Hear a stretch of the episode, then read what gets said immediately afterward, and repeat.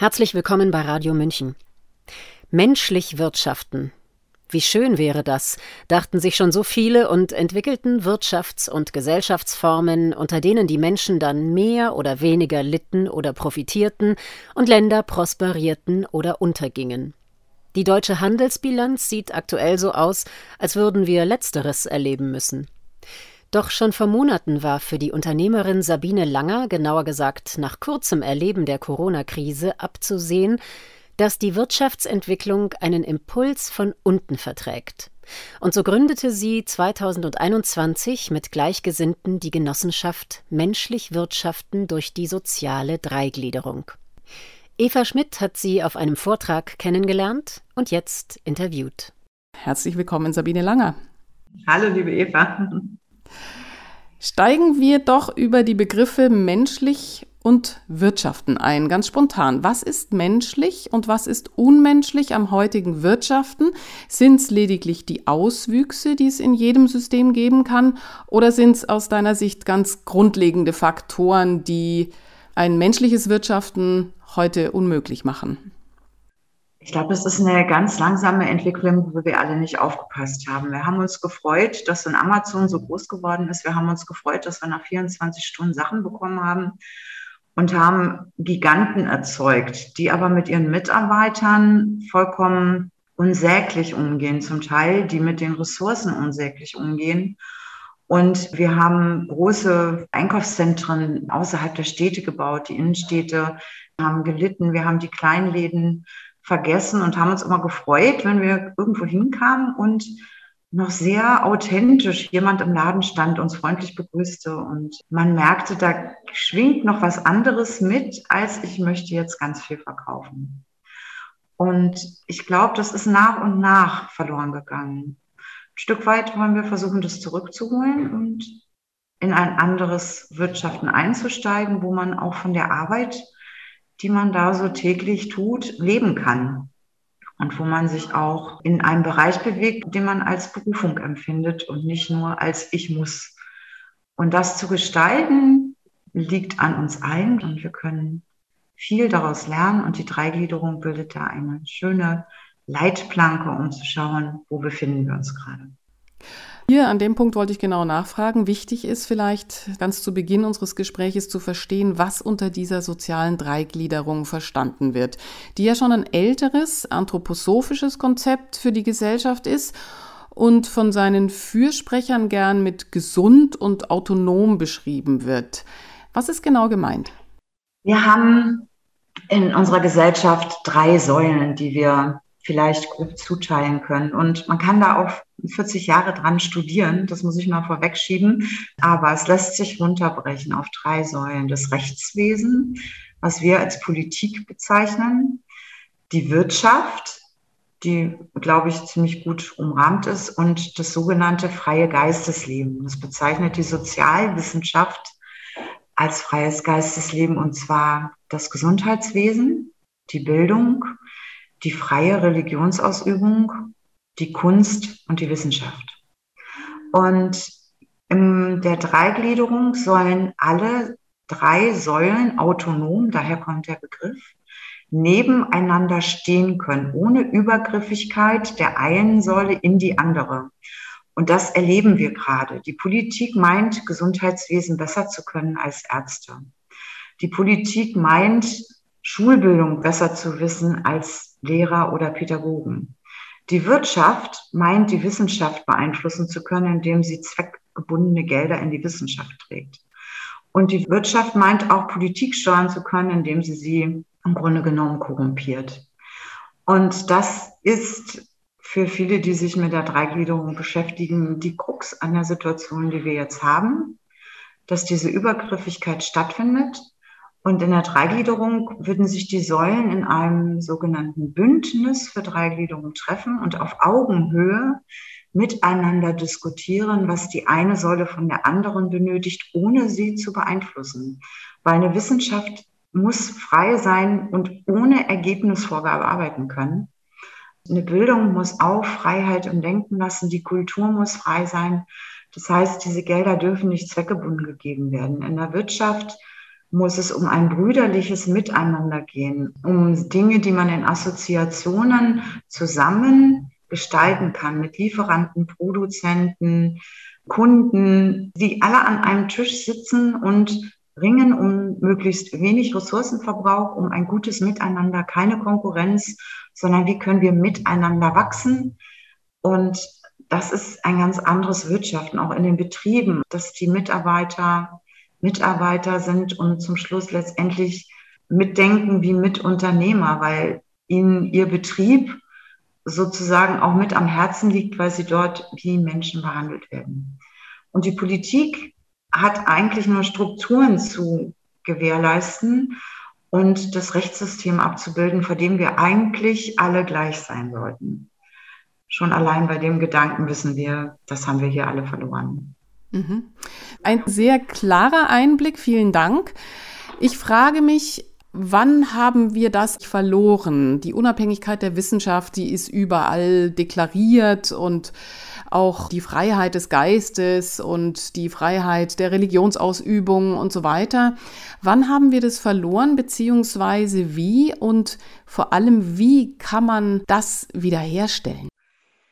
Das war ein ganz, ganz schleichender Prozess. Also die Freiheit hatten wir noch bei Goethe und Schiller und die haben diskutiert und ich glaube, nach und nach hat sich das in unsere Gesellschaft eingefügt durch Machtkonzentration. Das ist jetzt meine persönliche Interpretation.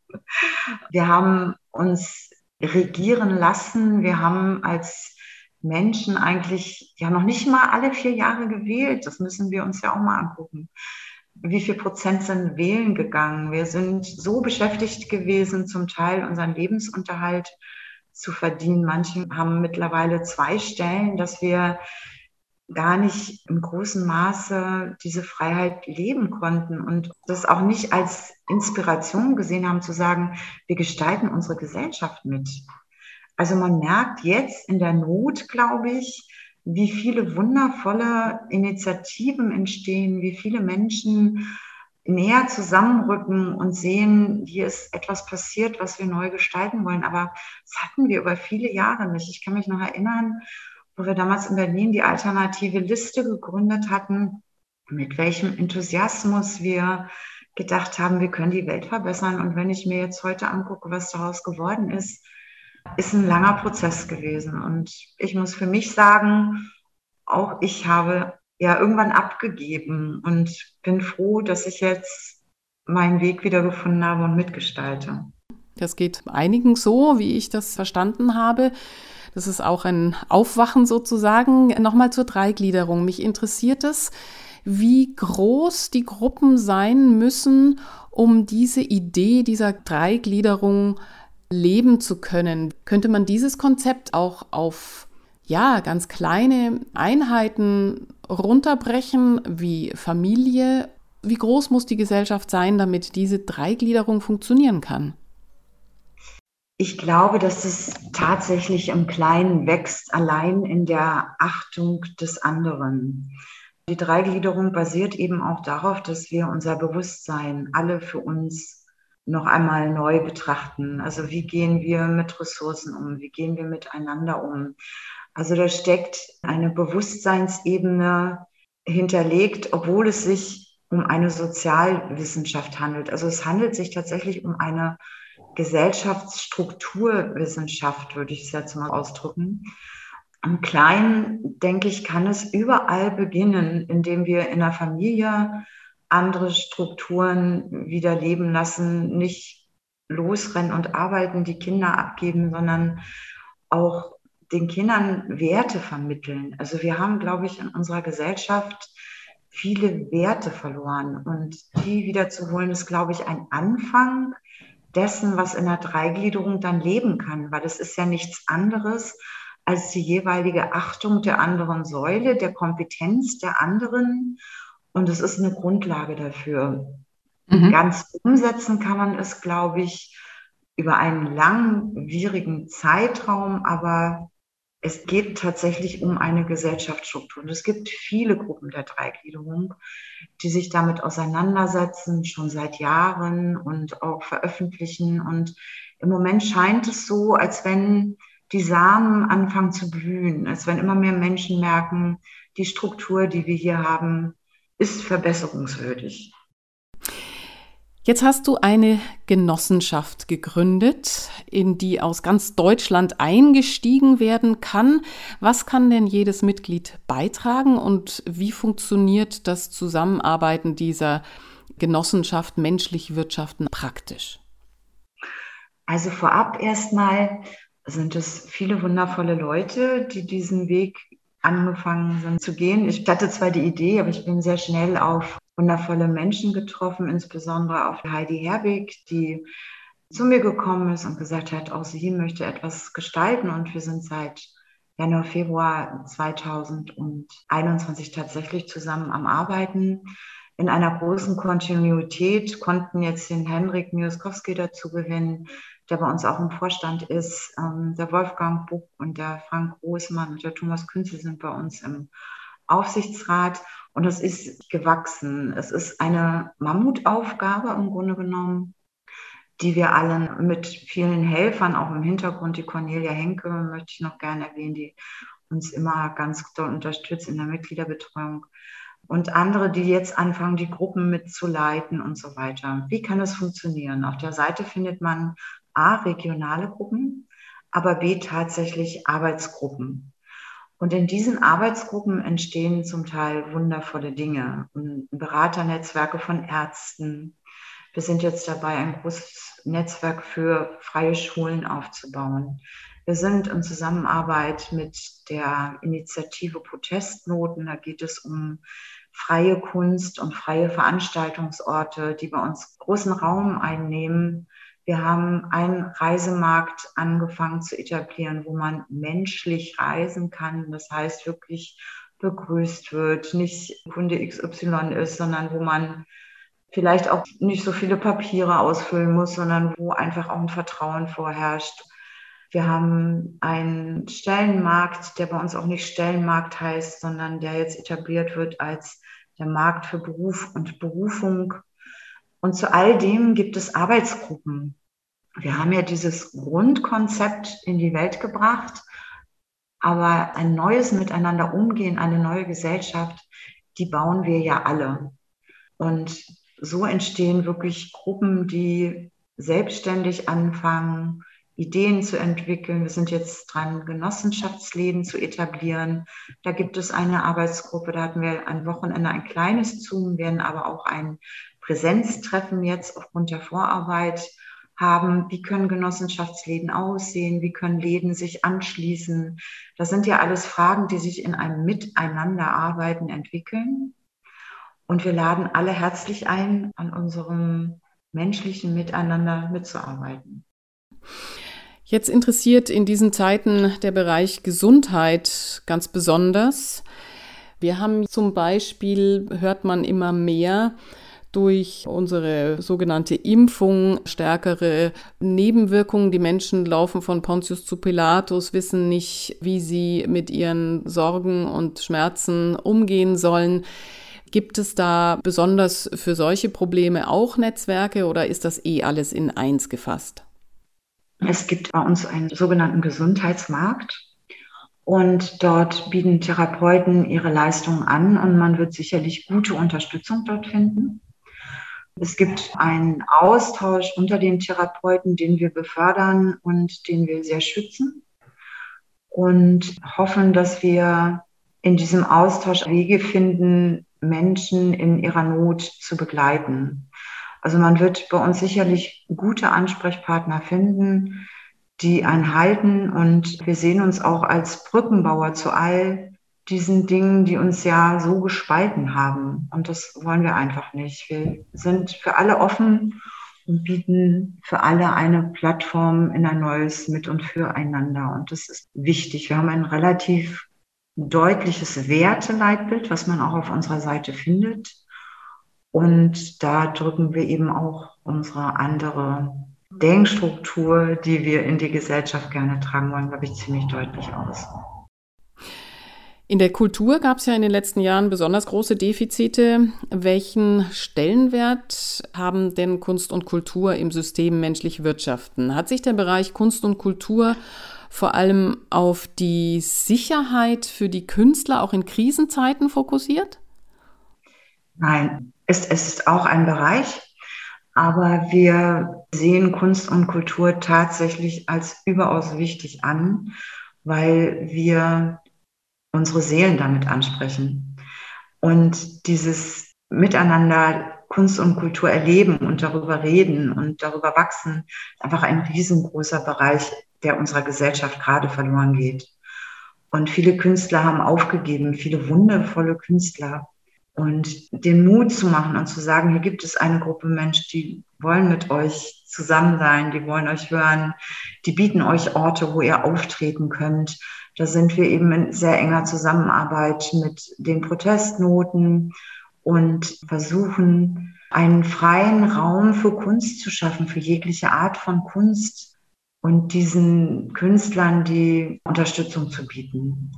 Mhm. Das wächst. Da suchen wir auch Leute, die die Künstler unterstützen auf Reisen, wo sie schlafen können. Und wir merken, dass es möglich ist, ohne festes Engagement tatsächlich in Deutschland Auftrittsorte zu finden und davon leben zu können. Und das freut uns sehr.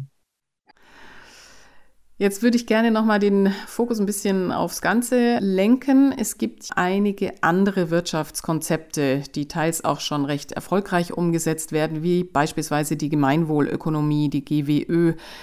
Wo sind denn Unterschiede, wo die Überschneidungen, wo gibt es eventuell sogar bereits gemeinsames Wirken? Es gibt noch kein gemeinsames Wirken, aber es steht auf alle Fälle ein Termin aus. Wir haben uns jetzt erstmal darauf konzentriert, dass wir die Genossenschaft tatsächlich eingetragen kriegen. Die ist jetzt genossenschaftsrechtlich anerkannt. Wir brauchen jetzt noch eine Handelsregisternummer. Und dieses Wirtschaften im Gemeinwohl, da müssen wir uns erstmal finden. Wir sind jetzt erstmal unseren Weg gegangen bis hierhin. Wir sind auf dem Weg zur Gemeinwohlökonomie. Ich muss ehrlich sagen, ich war zwischendurch ein wenig unsicher. Und jetzt wollen wir einfach sehen, wie wir gemeinsame Wege finden, wo wir uns zusammentun können, wo wir schauen können, wie kann Regionalität bundesweit sich auswirken. Das ist eben ein Aspekt der Genossenschaftslagen. Ein anderer Aspekt ist äh, eine gemeinsame Versicherungsebene zu finden für Bereiche, die wir in Deutschland tatsächlich versichern müssen.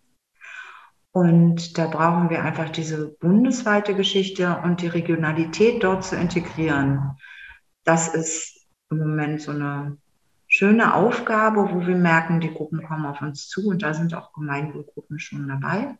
Im großen Konzept müssen wir da nochmal tiefer einsteigen. Mhm. Was ist gerade aktuell dran? Was gibt es für eine Perspektive für die nächsten Wochen und Monate?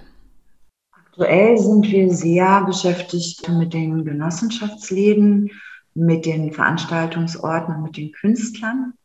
Die Gesundheitsebene fangen wir jetzt langsam an, Projekte für Gesundheitshäuser anzugehen. Wenn wir jetzt die Handelsregisternummer haben, wird es sicherlich eins der ersten Crowdfunding-Projekte sein, die wir in die Welt bringen. Auf Rügen ist da jetzt etwas angedacht in einem alten Kloster, wo eine Wohngemeinschaft entstanden ist, wo nebenan von der Gemeinde an sich ein Kindergarten ist und wo wir ein Gesundheitshaus etablieren wollen, wo wir Vorträge jetzt im Juli machen, um zu schauen, wie kann das aussehen, wie können wir die dort anliegenden Ferienwohnungen nutzen, um langwierige Therapien mit anzubieten.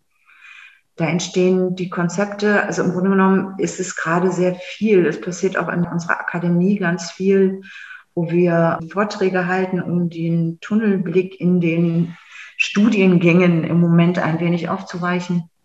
Da wollen wir eine Pilotwoche anbieten und wir konnten in letzter Zeit viele Menschen gewinnen, die gesagt haben, sie würden dort auch Vorträge halten. Das ist unter anderem Wolfgang Wodak und der Herr Sönnigsen und Professor Kreis und was mich sehr freut, eben auch Dieter Bröers, sodass wir einen ganz großen Rahmen bieten, um dort andere Wege zu sehen und zu öffnen. So dass überall eigentlich was zu tun ist, man sich überall gerne einbringen kann. Was wir uns wünschen, ist in dem Einbringen eine Kontinuität weil wir die Dinge dann auch tatsächlich in einem großen Rahmen abgeben. Und da muss klar sein, das ist nicht etwas, was ich mal eine Stunde machen möchte, sondern es ist etwas, was mein Herz berührt, wo ich mich mit einbringen will. Das war Sabine Langer, die für die Unternehmung Menschlich Wirtschaften spricht. Eine Genossenschaft, deren Arbeit Sie auf der Website menschlich-werte-schaffen.de finden, verfolgen können oder sich aktiv beteiligen. Das Gespräch führte Eva Schmidt. Mein Name ist Sabrina Khalil und ich wünsche Ihnen jetzt noch einen friedlichen Tag.